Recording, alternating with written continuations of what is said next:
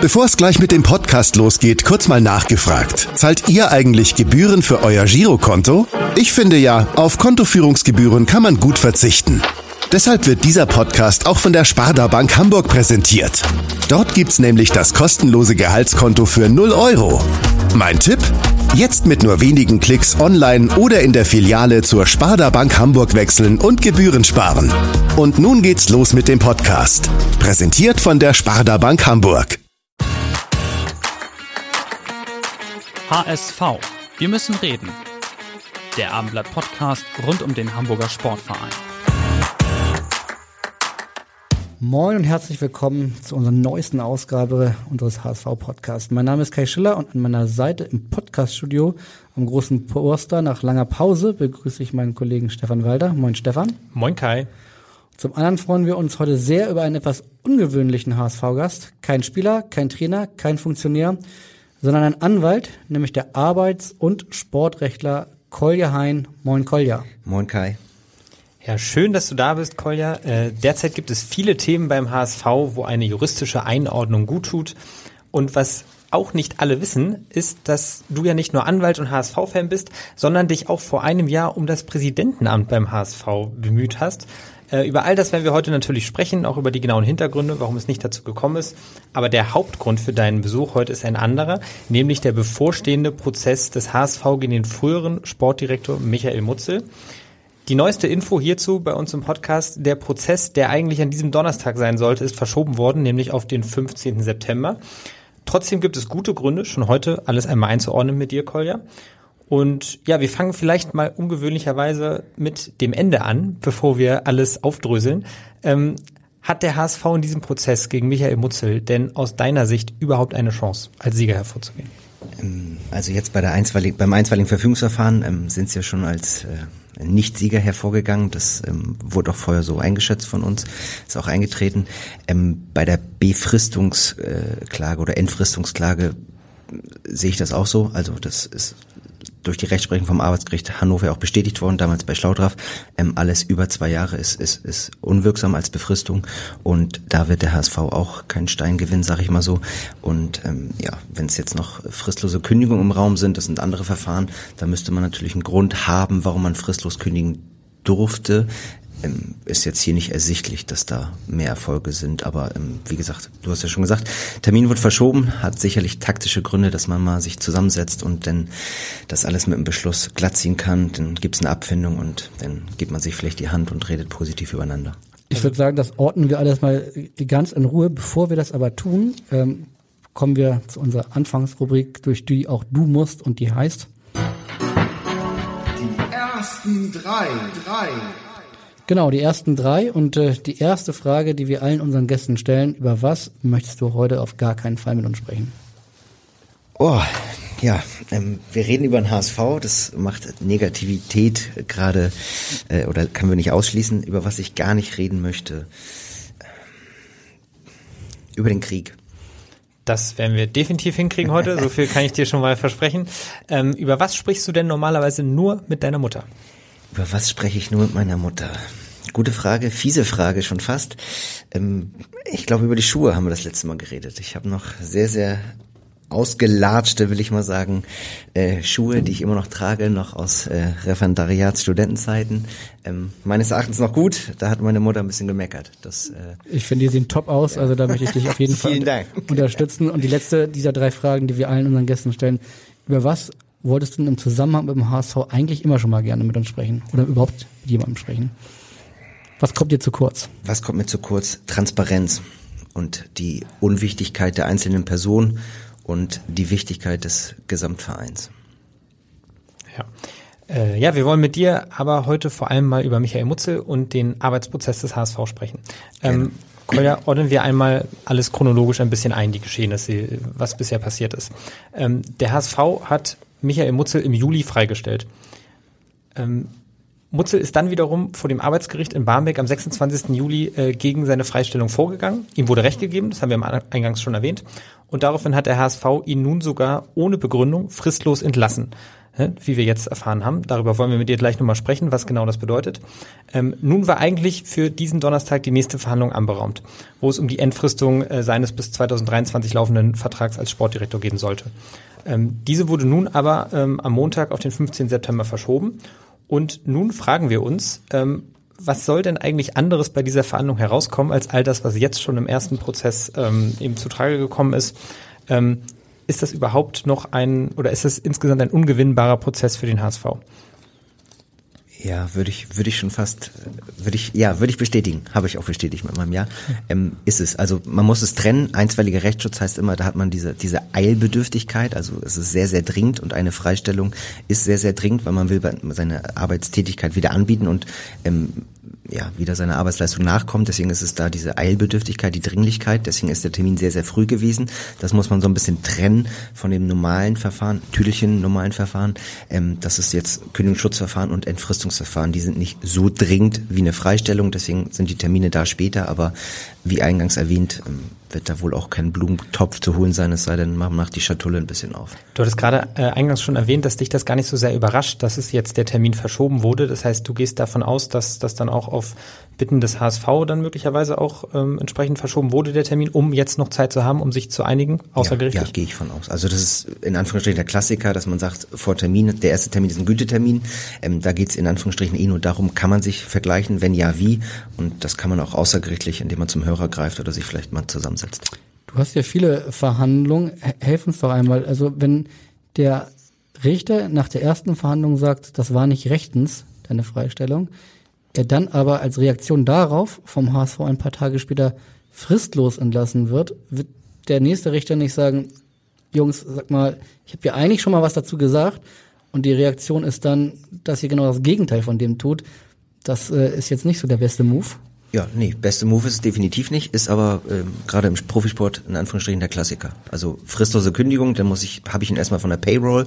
Die fristlose Kündigung hat erstmal Bestand, ähm, durch die Kündigungsschutzklage wird's gehemmt, aber so weiß ich, ich muss erstmal nichts zahlen, wenn er Arbeitslosengeld beziehen würde, wenn sich das länger ziehen würde, dann, dann gewinne ich da auch Düdelchen wieder, gewinne ich da wieder ein bisschen Zahlung, weil er ja Arbeitslosengeld bezogen hat. Also das sind alles so taktische Stilmittel. Ich weiß auch nicht, worauf man die fristlose Kündigung gestützt hat. Also wenn man jetzt sagt, einstweiliger Rechtsschutz, ich habe gewonnen, ich muss theoretisch oder soll theoretisch wieder anfangen ähm, und ich komme einfach nicht zur Arbeit, dann ist es eine Arbeitsverweigerung. Darauf könnte man eine fristlose Kündigung stützen. Also unsere da, Informationen dazu, das ist nicht der Fall gewesen. Also er hat ganz normal, wie man das ja auch muss, dann seine Arbeitskraft genau. angeboten und es gab keine Begründung für die fristlose, für die fristlose Kündigung. Ähm, du hast eben schon eingangs gesagt, äh, dass was diese ganzen Fristen betrifft, das muss man vielleicht auch noch mal einmal, weil nicht jeder von uns ist ja ein Jurist, einmal ganz kurz erklären. Also Michael Mutzner hatte einen Vertrag, der wurde dann einmal verlängert um drei Jahre. Da ist, glaube ich, schon der erste Haken, weil normalerweise geht die erste Verlängerung nur um zwei Jahre, wenn ich das richtig.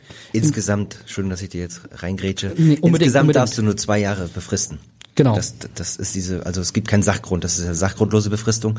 Ähm, wenn man Sachgrund hätte, wie Schwangerschaftsvertretung, äh, Urlaubsvertretung, ähm, da dürfte man mehr Befristung machen, aber normale sachgrundlose Befristung nur zwei Jahre und da ist ja drüber und dann hat man immer ein Problem, dann wird es entfristet. Du hast schon Schlaudraff äh, als Beispiel genannt in Hannover. Ähm, vielleicht kannst du dazu gleich noch ein, zwei Sätze sagen und obwohl es dieses ganz klare Recht hier gibt, ist es nicht trotzdem im Profifußball gang und gäbe, dass man das immer genauso macht? Ja, es ist gang und gäbe. Es, es gibt ja auch die Möglichkeit, ähm, dass keine Klage erhoben wird. Man hat drei Wochen Zeit, äh, die Entfristungsklage zu erheben. Wenn die drei Wochen um sind, ist das Ding äh, durch und dann, dann äh, war die Befristung wirksam, weil es nicht festgestellt wurde. Also ist auch eine Fristenproblematik des Arbeitnehmers, die er, die er einzuhalten hat.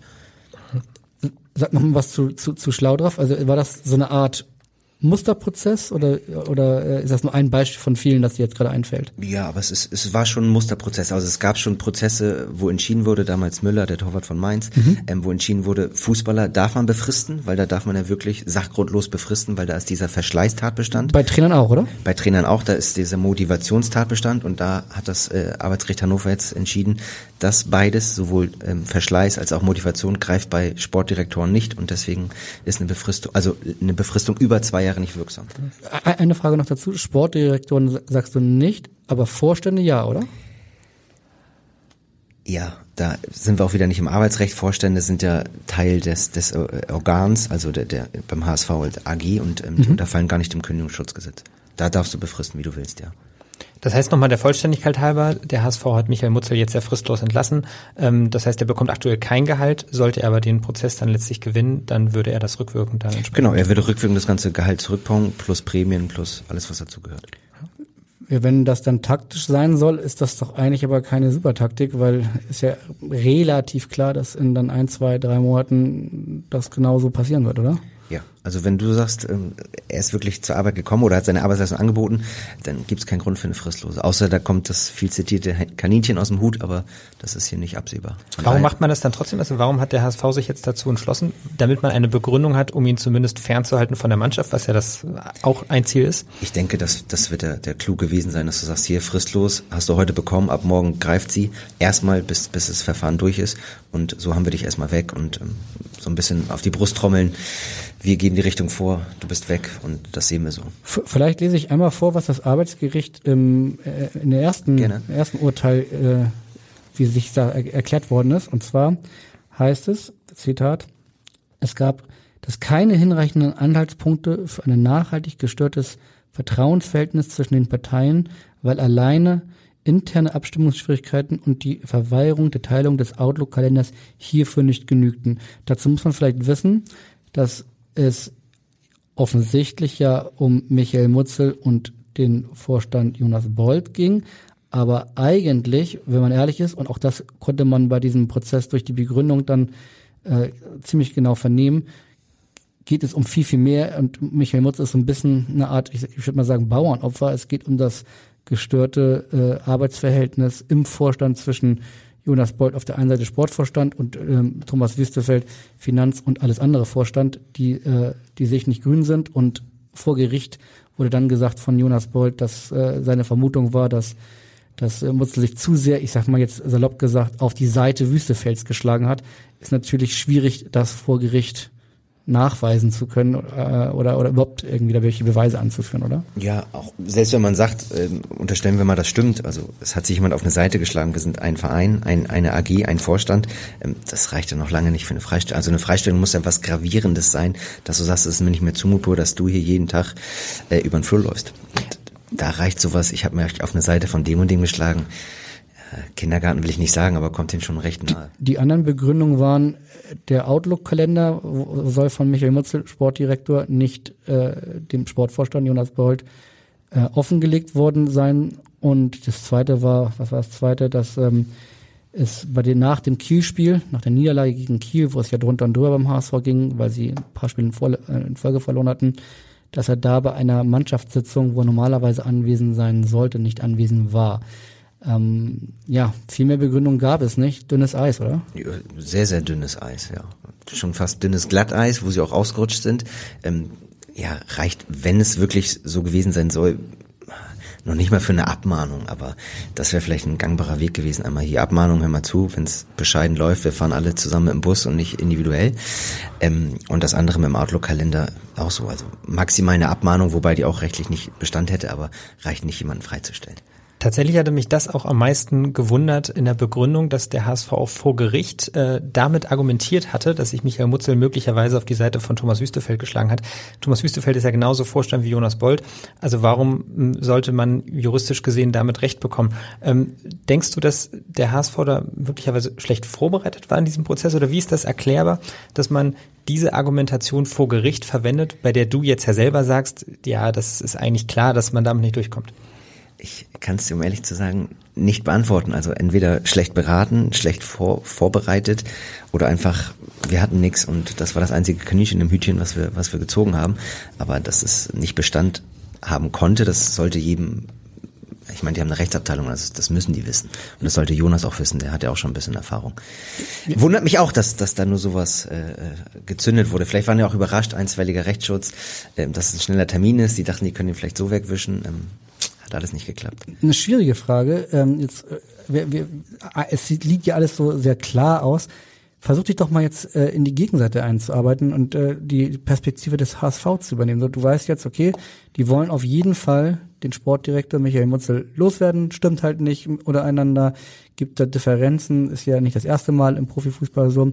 Was hättest du denn als, als Anwalt des HSV in dieser Situation geraten?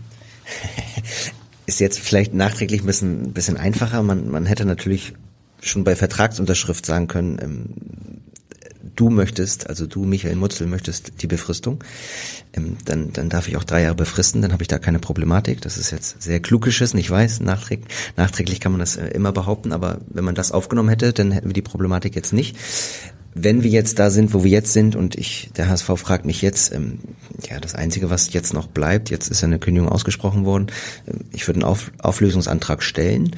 Ähm, wenn Gericht, das Gericht mir da Recht gibt, Auflösungsantrag heißt, ähm, das Arbeitsverhältnis wird wie gekündigt beendet und ähm, ich zahle eine Abfindung, die liegt so beim halben Bruttomonatsgehalt mal Beschäftigungsjahre. Das wäre, glaube ich, der günstigste Weg, da rauszukommen.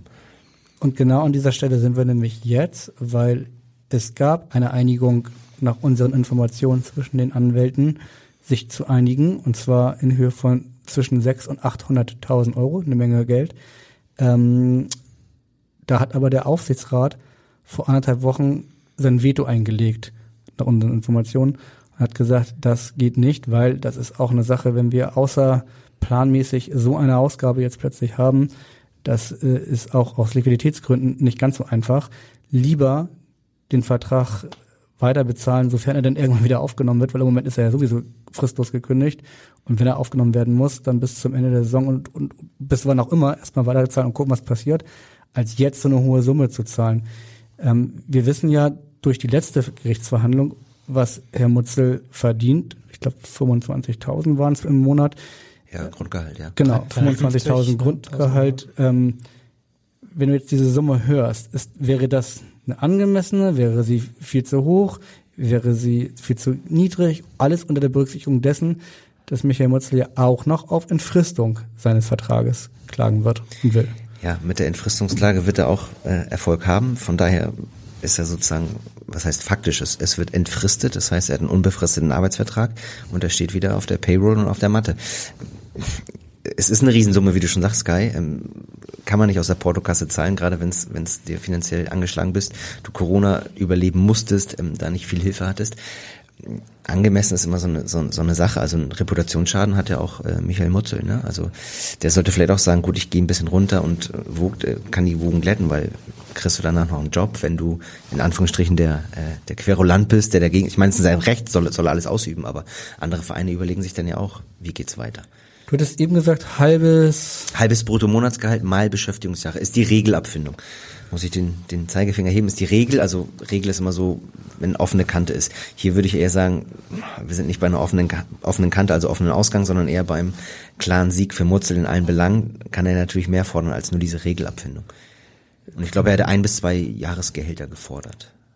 Ja, genau, das ist ja, ja dann ungefähr, da sind wir bei diesen. Genau. Das ist schon deutlich mehr als. Ist äh, deutlich mehr, aber wie gesagt, dieses, ne? diese Regelabfindung, ähm, wie sie heißt, dieses halbe Bruttomonatsgehalt ist immer nur so bei, ah, ist sie wirksam oder nicht, das ist offene Kante, aber hier alle drei Dinger wird er, wird er gewinnen. Eins hat er schon gewonnen, die anderen beiden wird er auch gewinnen. Du hattest ja gerade eine Option genannt, wie man jetzt vorgehen könnte. Du nanntest den Auflösungsvertrag, das ist ja ein gängiges Prinzip im Prinzip. Ja. Man findet jemanden ab und unterschreibt gleichzeitig einen Auflösungsvertrag, dass der eben keinerlei Ansprüche mehr ähm, hegen darf.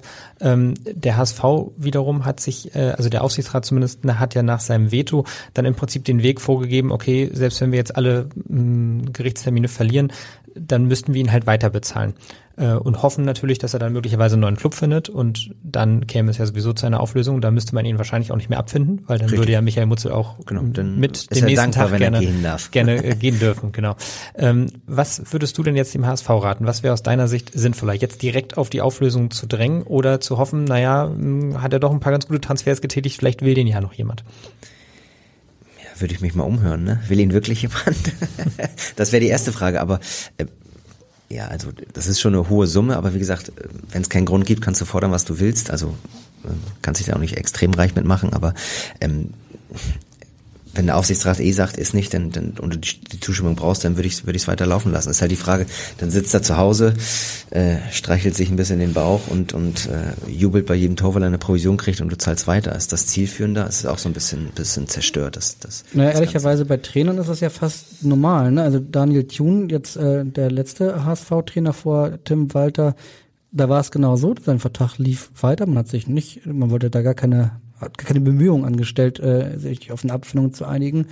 Irgendwann kam dann halt Fortuna Düsseldorf in die Ecke. Am Tag danach war der aufgelöst und äh, man brauchte keine Abfindung. Aber er hat bis zu diesem Zeitpunkt halt weiterhin sein, sein Gehalt kassiert. Und jetzt bei Michael Mutzel muss man schon sagen, der hat ja einen guten Ruf in der Szene. Ähm, der hat, also Onana und so muss man, kann man viele erwähnen.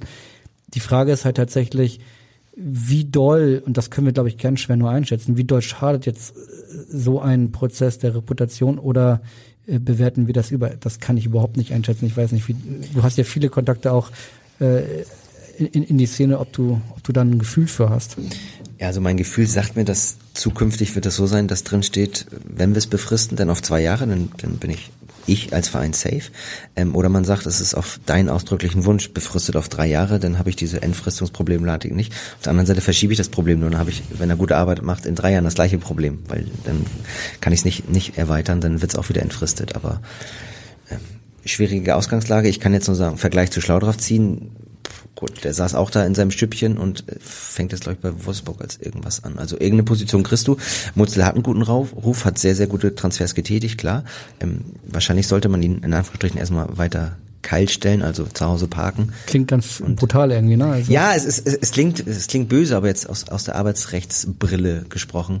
Ähm, das Tüchtuch ist ja zerschnitten, da weiß ich nicht. Also irgendeiner muss ja, muss ja entweder. Und ich glaube nicht, dass Bolt sagt, habe ein bisschen Fauxpas gemacht, ich gehe und Mutzel wird dann als starker Mann wiederkommen. Von daher musste eine Entscheidung getroffen werden. Und er ist, wie du sagtest, so ein bisschen Bauernopfer, ja, würde ich auch schon dir recht geben. Aber du musst eine Entscheidung treffen. Also so, ich meine, für euch gut, ihr habt viel zu schreiben, die Presse super, aber da kommt ja keine Ruhe rein. Ne? Also dann hast du jetzt im September einen Termin, dann vielleicht im November wieder, dann äh, wird das wieder rufen, dann hast du vielleicht nächstes Jahr noch was. Also es zieht sich ja wie so ein, wie so ein Rattenschwanz mhm. durch.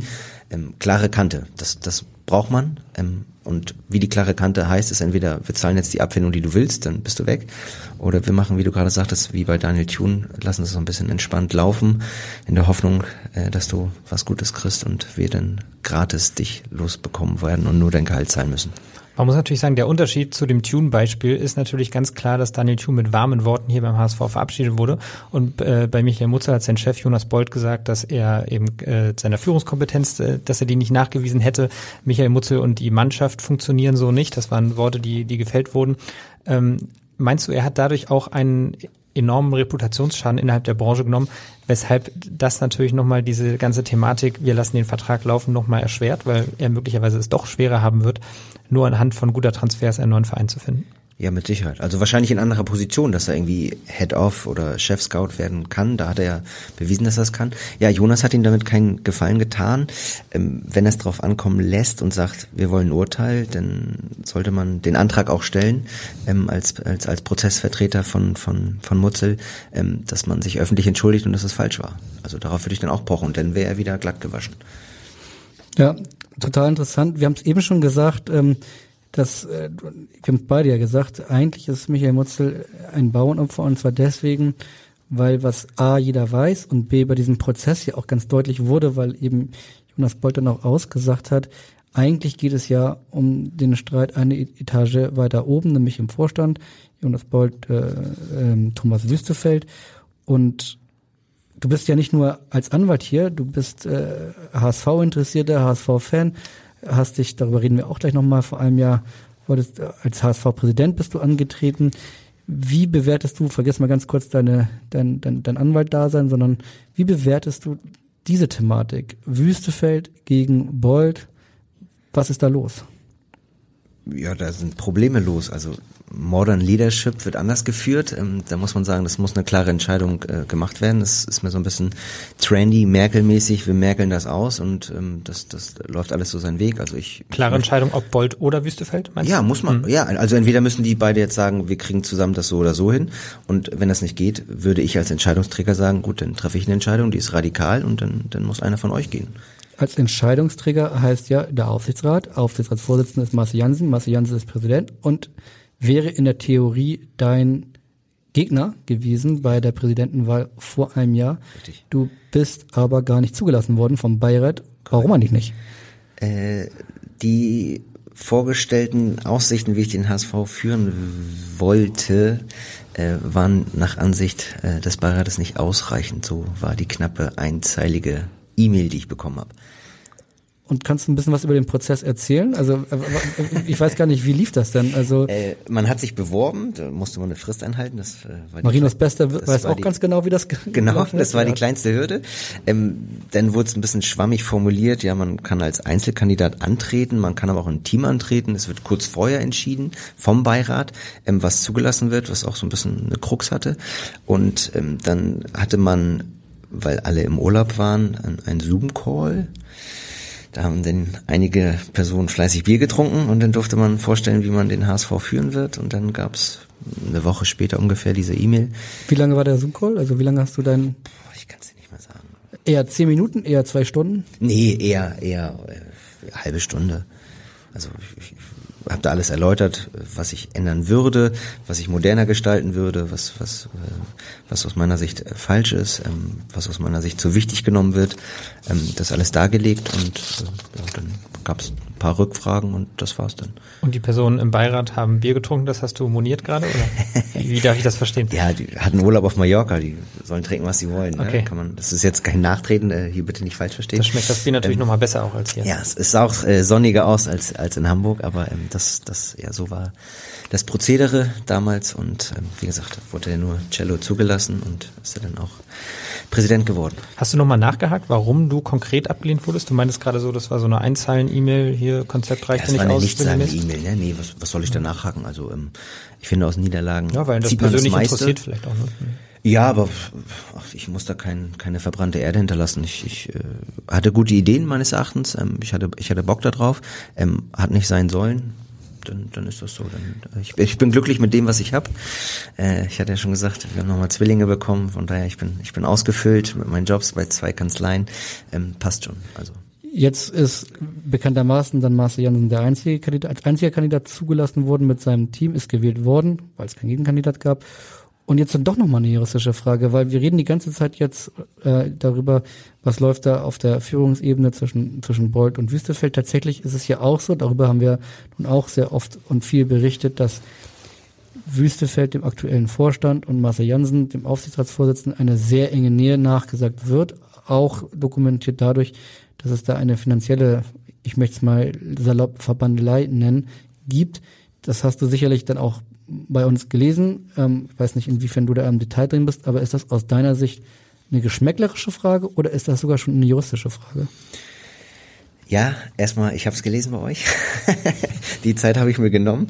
Ähm, ja, ich, ich würde schon sagen, es ist ein Geschmäckle, aber es ist, wird auch schnell juristisch. Ne? Also wenn man so, ein, so einen Klüngel hatte, ich glaube bei der SPD in Hamburg hat man damals Filz gesagt, ähm, wenn man sich da die, die, die Sachen zuschiebt und irgendwie zu gut befreundet ist oder auch in Anführungsstrichen eine kleine Abhängigkeit hat oder hat, äh, weil man voneinander profitiert hat, es ist, glaube ich, mehr als ein Geschmäckle. Also man, man soll ja neutral sein und ähm, man sollte vielleicht auch wissen, was man kann und was man nicht kann. Also das, das stört mich auch so ein bisschen bei Cello, ähm, dass er da vom Sky Micro äh, e.V. und AG Tätigkeiten irgendwie durcheinander bringt oder verwechselt. Ähm, ist jetzt auch nicht das beste Bild, was man da abgibt. Also fairerweise muss man sagen, äh, nicht nur wir beim Abendblatt haben darüber berichtet, am Freitag hat zeitgleich auch der Spiegel mit einer größeren Geschichte über den HSV, über diese Abhängigkeiten berichtet und ich habe mit dem mit dem Kollegen, jetzt muss ich immer ganz kurz nachfragen, Michael Frühlingsdorf. Ja, hoffentlich hört, hört er das nicht und ist jetzt böse auf mich. Ich sage immer nur Michael, aber genau, Michael Frühlingsdorf gesprochen und ähm, genau, der hat uns einen kleinen Einblick gegeben. Vielleicht hören wir einmal ganz kurz rein. Gerne. Hallo Michael Frühlingsdorf, schön, dass du kurz Zeit für unseren Podcast hast. Hallo Kai. Ja, du hast am Freitag ein sehr beachtliches Stück äh, für den Spiegel über den HSV geschrieben, über Thomas Wüstefeld, über Marcel Jansen, über die ganze Führungsthematik beim HSV und dass wir beim Hamburger Abendblatt oft über den Hamburger Sportverein schreiben und auch über diese ganzen Thematiken ist ja irgendwie klar. Kannst du vielleicht einmal ganz kurz erklären, warum ihr vom Spiegel euch jetzt auch dieser Thematik angenommen habt? Naja, wir verfolgen natürlich auch das Geschehen in der Bundesliga und ich gebe zu, ich lese auch das Abendblatt regelmäßig. Und insofern ist äh, uns natürlich aufgefallen zunächst mal die Blitzkarriere von Thomas Wüstefeld, die ja schon insgesamt sehr bemerkenswert ist. Aber noch viel bemerkenswerter war ja dann die Geschichte, dass er sagte, das Geld für, den Sta für die Stadionrenovierung ist verschwunden dass er dann Kühne verklagen will, den Mäzen des Vereins. Ähm, und das war doch dann ein Punkt, wo man gesagt hat, da müssen wir auch mal selbst genau hingucken, was da passiert. Ja, wir haben ja ehrlicherweise parallel recherchiert und haben auch parallel dann eine größere Geschichte rausgebracht, äh, wo es um die Klagen gegen Thomas Wüstefeld nicht als HSV-Vorstand, sondern als Privatunternehmer äh, ging. Man muss natürlich fairerweise sagen, äh, die Schuld, solange die Schuld noch nicht bewiesen ist, ist man noch nicht schuldig. Erlaubst du dir trotzdem eine Meinung zu diesen ganzen Geschehnissen, zu den, zu den Klagen, zu den jedoch sehr schweren Vorwürfen gegen ihn als Unternehmer? Nun ja, ich bin natürlich kein Jurist. Ähm, aber was ich weiß und kenne von den Strafanzeigen, sind die Vorwürfe wirklich schwerwiegend und substantiert. Also das ist, äh, da geht es richtig um Geld. Und ähm, ich glaube, er hat da ein Problem. Ja, ähm, er ist der HSV-Vorstand, Marcel Jansen ist der HSV-Aufsichtsrat und Präsident. Also das sind die beiden man kann schon so sagen, wichtigsten Männer beim HSV, die beide finanziell und geschäftlich ein bisschen miteinander, wie man sagen, verwoben sind. Das war, haben wir im Februar in einer größeren Geschichte schon mal aufgedröselt und ihr habt das mit neuen Recherchen jetzt auch nochmal ähm, bestätigt und hinterlegt. Ist das eine Konstellation, die trotzdem aus deiner Sicht funktionieren kann oder geht die schon vom Ding her gar nicht? Ich glaube, das geht gar nicht. Ich meine, wenn man sich natürlich insgesamt den Aufsichtsrat anguckt und den Vorstand, irgendwie ist jeder mit irgendwem abhängig und führt irgendwelche Geschäfte. Also das ist natürlich schon auch sehr bemerkenswert, wenn man sich den HSV anguckt, wie intransparent das alles ist. Aber ich glaube, Wüstefeld ist schon deshalb nicht tragbar, weil, wie er selber sagt, er jetzt eine Finanzierung hinbekommen muss für den Stadion, äh, für die Stadionrenovierung. Und ich stelle mir vor, wie er zu Geldgebern gehen will, wenn gleichzeitig äh, Strafanzeigen gegen ihn wegen Betrugs und Untreue laufen. Also ähm, da ist ja die Reputation nicht gerade sehr hoch. Er hat ja ehrlicherweise sogar einen Geldgeber gefunden, nämlich die Hanse Merkur mit 23 Millionen, wobei man immer dazu sagen muss, noch sind da keine Bürgen, die ja seit Wochen eigentlich präsentiert werden sollen. Das bleibt spannend. Du bist ja Investigativreporter äh, beim, beim Spiegel und nicht dem Sportressort äh, angeschlossen. War das aus deiner Sicht ähm, jetzt mit dem HSV und Thomas Wüstefeld und Marcel Janssen, war das eine vergleichsweise einfache Recherche für dich? War das eine schwierige Recherche? Vielleicht kannst du ein bisschen aus dem Innenleben, ohne Informanten äh, zu verraten, natürlich ein bisschen plaudern. Ja, Informanten darf ich natürlich nicht verraten. Was ich sagen kann, ist, es war nicht schwer, Gesprächspartner zu finden. Also man hat schon den Eindruck, dass äh, Dr. Wüstefeld oder Professor Wüstefeld oder wie auch immer da ziemlich verbrannte Erde hinterlassen hat. Ähm, und dass schon viele Leute ein Interesse daran hatten, zu sagen, ähm, das muss doch mal aufgeklärt werden. Da muss doch mal jemand hinschauen. Das Abendblatt berichtet ja, aber vielleicht kriegt das Ganze noch mehr Drive, wenn auch der Spiegel ähm, an die Sache rangeht. Kannst du mal versuchen, einen Blick in die Zukunft zu wagen? Wie, wie, wie wird aus deiner Sicht äh, die Geschichte ausgehen?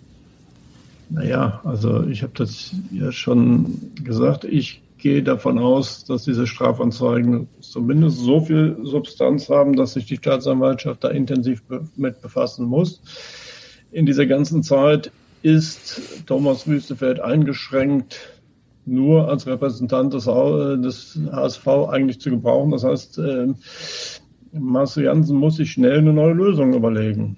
Und ähm, ob der dabei dann selber beschädigt wird oder nicht, das kann jetzt eigentlich nicht die Rolle spielen, sondern der HSV muss ja sehen, dass er seine Finanzen in Ordnung kriegt. Aber das, Marcel Janssen, wäre tatsächlich meine letzte Frage an dich. Über den hast du ja auch schon mal berichtet. Du sagst, er muss sich jetzt eine neue Lösung überlegen. Ähm, nochmal der Blick in die Glaskugel, wird er das denn? Weil die beiden sind doch schon so eng miteinander verflochten. Glaubst du wirklich, dass Marcel Janssen an irgendeinem Punkt sagt, ich glaube, wir müssen jetzt mal was Neues probieren? Oder wird er versuchen, ob das gelingt oder nicht, das auszusitzen? Mhm. Ja, also ich kann natürlich nicht in Marcel Jansens Kopf gucken, aber du hast ja schon die andere Geschichte angesprochen. Ich hatte mal über die gesetzliche Unfallversicherung geschrieben und dass Marcel Jansen da besonders viele Verletzungen geltend gemacht hat. Das passt auch nicht so richtig zu seinem altruistischen Ansatz. Ich würde jetzt ein gemeinnütziges Unternehmen gründen, was ähm, der Welt hilft, ähm, wenn er in anderer Hinsicht äh, sich so verhält. Also ich und ob das jetzt wirklich so, so harmlos ist, diese Geschäftsverbindung, wie Marcel Janssen sagt, na ja, da sind halt mal ähm, ein paar Spenden geflossen, aber ich bin äh, unabhängig. Ähm, bei Compliance geht es ja auch darum, wie das Außenerscheinungsbild ist. Das heißt, natürlich gucken sich Banken, natürlich gucken sich Geschäftspartner an, wie verhalten sie sich denn, wie transparent ist denn der Laden und äh, ich glaube, da ist Marcel Janssen wirklich gut beraten, jetzt einen Schnitt zu machen ob er den macht, das weiß ich nicht. Das wird sich zeigen. Das wissen wir auch nicht. Wir werden das auf jeden Fall weiterhin äh, beobachten und äh, freuen uns auch, wenn ihr das weiterhin beobachtet. Äh, auf jeden Fall vielen Dank, dass du dir kurz Zeit genommen hast. Ja, und weiterhin gute Recherche, würde ich sagen. Ja, vielen Dank. Gebe ich gerne zurück. Also Thomas Wüstefeld ist nicht mehr tragbar beim HSV, sagt der Kollege vom Spiegel und Marcel Jansen müsse sich eine schnelle Lösung einfallen lassen. Das waren jetzt so war die Kurzzusammenfassung meinerseits des Gesprächs mit Kai. Ähm, wie ordnest du dieses Gespräch ein? Hast du dem noch etwas hinzuzufügen? Ja, ich äh, kann dem eigentlich nur abnicken. Also das, ähm, da muss eine Entscheidung gefällt werden, was ich eingangs auch sagte. Äh, Modern Leadership, ähm, da kann Jansen sich nicht als Aufsichtsratsvorsitzender verstecken. Da muss eine Entscheidung fallen, beziehungsweise hätte schon lange gefällt werden müssen. Also das ähm, zieht sich ja einfach. Wir wollen jetzt hier natürlich nicht immer nur Wüstefeld-Bashing machen. Ähm, sein Einwand, dass die 23,5 Millionen der Stadt äh, irgendwie verschwunden sind, bevor er da äh, das Ruder übernommen hat, das kann ich schon verstehen, dass äh, er das, dass er das doof findet. Ähm, der Aufsichtsrat befasst sich jetzt ganz intensiv nochmal damit, wo eigentlich das Geld geblieben ist und will das auch juristisch aufarbeiten. Da geht es auch dabei um Haftungsfragen. Ist der alte Vorstand dafür zuständig oder nicht? Ist, ist das alles rechtens gewesen? Äh, was erwartest du da juristisch für ein Ergebnis? Also wenn das Zweck entfremdet äh, ausgegeben wurde, dann sind wir ganz schlimm Straftaten und Haftungsfälle. Äh, da würde ich direkt einhaken wollen, weil zweckentfremdet ist es kann es, glaube ich, gar nicht ausgegeben worden sein, weil es ist nicht zweckgebunden gewesen. Also moralisch ja, schon, offen, ne? also, aber ja. ja, moralisch klar. äh, ja, also wenn du wenn du Gelder einfach verschwunden klingt immer so komisch, aber anders ausgegeben wurden oder in einen Haushaltsplan anders auf, aufgestellt wurden, ähm, dann hast du natürlich Haftungsfälle und dafür haben wir eine AG, einen Vorstand und der muss dafür gerade, also die haben ja im Zweifel alle eine DNO-Versicherung. Äh, gewisse Grenzen sind da gedeckt, ähm, die dürfen die nicht überschreiten. Sag mal, für den Nicht-Juristen DNO heißt? Äh, DNO ist nur eine Versicherung, dass, dass du als Vorstand bis zu einer gewissen Haftungssumme in Millionenhöhe äh, gedeckt bist und ähm, da nicht als wie früher bei der GBR mit deinem Privatvermögen haftest. Ich muss persönlich trotzdem sagen, dass es mich überrascht, dass man jetzt diesen Fall noch einmal aufarbeitet, dass man auch überlegt, da juristische Schritte vorzunehmen, weil das Geld eben laut Vertrag, der übrigens öffentlich einsehbar ist, jeder kann den aufrufen, äh, der Vertrag zwischen der Stadt und dem HSV, weil dort das Geld, die 23,5 Millionen eben nicht zweckgebunden sind, wie Kai gerade schon sagte, sondern der HSV hat sich lediglich gegenüber der UEFA verpflichtet, dass man am Ende die Sanierung auf jeden Fall äh, bewerkstelligen wird. Wenn man das doch nicht tun sollte, dann muss man 10 Prozent äh, dieser 23,5 Millionen, also 2,35 Millionen als Vertragsstrafe zahlen. Das klingt jetzt erstmal nicht sonderlich hoch, ehrlicherweise, gegenüber den Kosten der Sanierung. Aber das ist halt der Vertrag. Jetzt frage ich mich, warum ähm, erwägt man da möglicherweise juristische Schritte? Wie ist das zu erklären? Weil man den vielleicht nicht hätte unterschreiben sollen, wenn man weiß, dass man das Geld nicht zur Verfügung steht, weil dann läuft man eigentlich äh, gegen die Tür, weil man weiß, uh, wahrscheinlich kriegen wir es nicht hin. Und dann müssen wir in Anführungsstrichen nur diese 2,3 Millionen zahlen. Aber warum binde ich mir 2,3 Millionen an die Beine, wenn ich weiß oder hätte wissen müssen, dass ich das nicht gestemmt kriege? Das ist, das ist der Hintergrund. Und dann könnte man auch, oder dann würde sich möglicherweise Frank Wettstein auch ähm, ja, haftbar machen. Richtig. Mhm. Ja. Das wird auf jeden Fall eine spannende Frage bleiben, die äh, unseren Informationen nach irgendwie im September dann auch auf eine Entscheidung zu laufen soll. Ich bin sehr gespannt, wie das ausgeht, muss ich sagen es bleibt ohnehin sehr gespannt, äh, sehr, sehr spannend beim HSV. Im November also in zwei Monaten, ist äh, die nächste Hauptversammlung. Auf dieser Hauptversammlung steht dann der komplette Aufsichtsrat mal wieder zur Disposition. Marcel Janssen als Präsident und dementsprechend als Mehrheitseigner ähm, kann da, wenn er wollen würde, den Aufsichtsrat neu besetzen.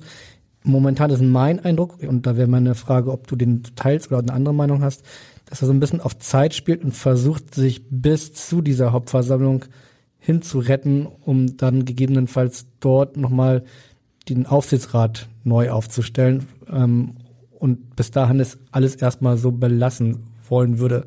Wie ist deine Meinung? Ja, das Gefühl habe ich auch. Also das, eingangs hatte ich, glaube ich, rummerkeln gesagt. Das ist ja dieses neudeutsche oder warmer neudeutsches Wort.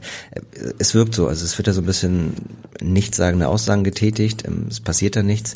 Ähm, Marcel Janssen hat ja Karriere sehr früh beendet mit 29. Hat er von Rudi Völler auch auf den Deckel gekriegt. Stichwort, hat den Fußball nie geliebt. Ähm, ich finde es schwierig. Ähm, wir wollen Sportkompetenz im, im Verein haben, äh, holen uns Ex-Fußballer, vergleichen das mit Bayern München, wobei Uli Hoeneß, über den man jetzt denken kann, was man will, aber der hat ein Wurstimperium sich nebenbei aufgebaut, also unternehmerisch, der weiß, wie man äh, nicht nur einen Verein führt, sondern wie man einen Betrieb führt. Ähm, das, das erfüllt äh, Marcel Janssen alles nicht. Ähm, weiß jetzt nicht, was da für Weiterbildung oder ähnliches kam. Ähm, Erfahrungs erfahrungsgemäß ist es so, als Fußballer ähm, weiß ich, wie ich, wie ich ein Tackling mache, wie ich flanke, ähm, habe da aber jetzt nicht die, die, die Kompetenz, wie es weitergeht. Das wird alles von Beratern gemacht und da fällt es mir immer ein bisschen schwer, dass man einfach nur Ex-Profis reinholt und sagt, jetzt haben wir Fußballkompetenz, weil ähm, das, das liegt gerade nicht vor. Zu seiner Verteidigung, also er ist auf jeden Fall seit vielen Jahren auch unternehmerisch tätig. Ein Imperium habe ich jetzt zwar auch noch nicht gesehen, aber er ist vor allen Dingen im Gesundheitsbereich tätig, hat mehrere Firmen gegründet, war auch während seiner Profikarriere immer sehr aktiv. Ob das alles reicht, um ein Unternehmen wie den HSV beziehungsweise jetzt als Präsident den HSV e.V. führen zu können, das mag ich gar nicht zu beurteilen, aber ja, also schwierig wahrscheinlich die ganze Geschichte. Ja. Ähm, jetzt gibt es ja noch die Option, dass es zu einer außerordentlichen Mitgliederversammlung kommen könnte, auf ja. der dann das Präsidium zur Disposition stünde. Hm, Frage Nummer eins, würdest du diesen Schritt bevorzugen, bevor man den normalen Terminplan äh, einhält? Und Frage Nummer zwei hast du eigentlich ein bisschen vorhin schon beantwortet. Ähm, würdest du dann möglicherweise auch noch einmal antreten als Kandidat trotz deiner Zwillinge? äh, ob ich das bevorteilen würde, ja, also klar, wenn, wenn, wenn alles in Flammen steht, dann sollte man schnell eine Entscheidung finden und dann sollte man das vielleicht alles vorziehen und nicht äh, rummerkeln und da äh, abwarten, wer weiß, was noch alles passiert. Äh, deine zweite Frage, ob ich mich dann wieder zu, zu, zur Wahl stellen würde, wenn ich dann am äh, Beirat vorbeikommen würde, sehr hypothetisch alles, äh, kann ich, kann ich gar nicht ehrlich beantworten. Also ich bin sehr ausgebucht äh, mit den Zwillingen, mit den beiden Kanzleien. Äh, ja, du merkst, ich stotter da so ein bisschen, kann ich, kann ich dir nicht ehrlich beantworten. Ich würde dir einen Stotter noch bei der nächsten Frage zugestehen, weil das ist die gleiche Frage, die ich auch dem Kollegen Michael Felixdorf vom Spiegel gestellt habe. Wie, wie werden die ganzen Streitigkeiten ausgehen? Irgendeine, irgendeine Idee? Ja, ein Kopf muss ja weg, ne? Also wenn die sagen, äh, Jonas, es gibt da irgendwie Lager, ähm, dann muss ja ein Lager, der Kopf abgeschnitten werden, damit man da wieder Ruhe reinkriegt. Also es wird. Und traust dir dazu eine Prognose, unabhängig von der Präferenz, welchen Kopf es treffen wird? Oh, das müssten die Ermittlungen von euch, vom Spiegel und alles noch geben. Also wenn das alles stimmt, ähm, da ziehe ich wieder das Kleid des Anwaltes an. Solange nichts bewiesen ist, bin ich unschuldig. Ähm, ähm, wenn da nichts dran ist und das nur in Anführungsstrichen Kampagne ist gegen Herrn Wüstefeld, ähm, dann hat er nichts zu befürchten. Dann, dann sitzt er im Sattel, wobei er ist ja nur entsandet, ähm, ähm, provisorisch in, in Vorstand. dann hat er nichts zu befürchten. Aber ja, also dass, dass es Lager gibt, finde ich schon, finde ich schon mehr als ein Geschmäckle finde ich schlimm. Ein Kopf muss weg. Präferenz, puh, schwierig. Also Jonas hat sich mit der Geschichte keinen Gefallen getan, mit, mit Mutzel. Ähm, wenn du aufsteigst, ist er im Sattel, dann wird ihm nichts passieren. Wenn die Ergebnisse bei Wüstefeld negativ für ihn sein sollten, ähm, wird, wird das die Richtung sein. Und das, das kann ich nur so diplomatisch beantworten dir. Also am Ende hängt sicherlich auch viel davon ab, wie man sich dann auch auf dem Platz die nächsten Wochen präsentiert. Ähm, die eine oder andere, andere rote Karte sollte es vielleicht dann nicht mehr geben, wenn man dann auch äh, sich am Sattel bleiben will. Noch eine letzte Nachfrage dazu. Du meintest, ein Kopf muss rollen. ist es in jedem Fall nur ein Kopf oder ist es möglicherweise, sollte es der Kopf von Thomas Wüstefeld sein, stünde dann auch Marcel Jansen zur Disposition? Ja, dann äh, möchte ich es erläutern. Also Kopf, ich bin jetzt reingesprungen, es gibt zwei Lager und äh, jedes Lager hat einen Kopf und ähm, ja, dann, dann wäre Marcel Jansen wohl auch nicht mehr tragbar. Gut. Auf jeden Fall ein total interessantes Gespräch. Ähm, wir könnten, glaube ich, noch ewig weiter plaudern, ähm, werden jetzt aber leider zum Ende kommen und am Ende, auch da kommst du nicht dran vorbei, kommt immer unsere Abschlussrubrik. Sehr gut. Meine Top 3. Ja, deine Top 3. Letzte Woche saß auf dem äh, gleichen Stuhl äh, Ex-Beirat und Ex-Aufsichtsrat Frank Mackeroth, der auch sehr deutliche Worte gefunden hat in unserem Podcast und er sollte seine Top 3 Vorstände nennen. Ganz nebenbei, Thomas Wüstefeld saß auch schon mal auf diesem Stuhl und sollte seine Top 3 Aufsichtsratsvorsitzenden nennen. So, du als ehemaliger Präsidentschaftskandidat, ich würde dich bitten, deine Top 3 HSV-Präsidenten zu nennen. Ja, ähm, das Stottern hast du mir zugestanden. Ähm, fällt mir auch sehr, sehr schwer. Ähm, Gerade in der Neuzeit gab es da nicht viele, wo man sagt, boah, das ist einer, den ich, den ich sehr, sehr gut fand, wo ich hinterstehe. Ähm, Klassiker ist natürlich äh, Kron. Ähm, Absolut. Jarcho war noch hanseatisch, das, das, das fand ich auch noch gut und ähm, ich fand äh, Herrn Meier auch, ähm, der hat sich nicht wichtig genommen, der hat eher für den HSV was gemacht. Ähm, den würde ich Herrn Meier noch als, als dritten nennen. Aber ja. das war jetzt kein Ranking, sondern einfach, das sind die drei gleichplatzierten für mich. Hast du dich nochmal gut geschlagen, auch in unserer letzten Rubrik? ja, war, das, äh, war schwierig, aber danke dir. Ja, und damit sind wir auch schon am Ende. Kolja, vielen, vielen Dank, dass du da warst und uns vor allem auch einmal ein bisschen Einblick in die juristische Welt, äh, die mit der sich der HSV ja auch beschäftigen muss, äh, ja. gegeben hast. Ich danke euch. Es war sehr angenehm, entspanntes Gespräch und ja, Top. vielen Dank. Wir hören uns auf jeden Fall, wenn ihr mögt, nächste Woche schon wieder und zwar dann ja möglicherweise irgendwann auch mal wieder über Fußball. Im Moment äh, ist das ein bisschen einseitig immer über die Vereinspolitik, aber der HSV spielt am Wochenende gegen Nürnberg, dann im, in der Woche drauf zu Hause gegen Karlsruhe und vielleicht reden wir dann mal wieder über den Sport. Bis dahin, in Hamburg sagt man Tschüss, bei uns heißt das Auf Wiederhören. Und Tschüss. Tschüss. Weitere Podcasts vom Hamburger Abendblatt finden Sie auf abendblatt.de slash podcast.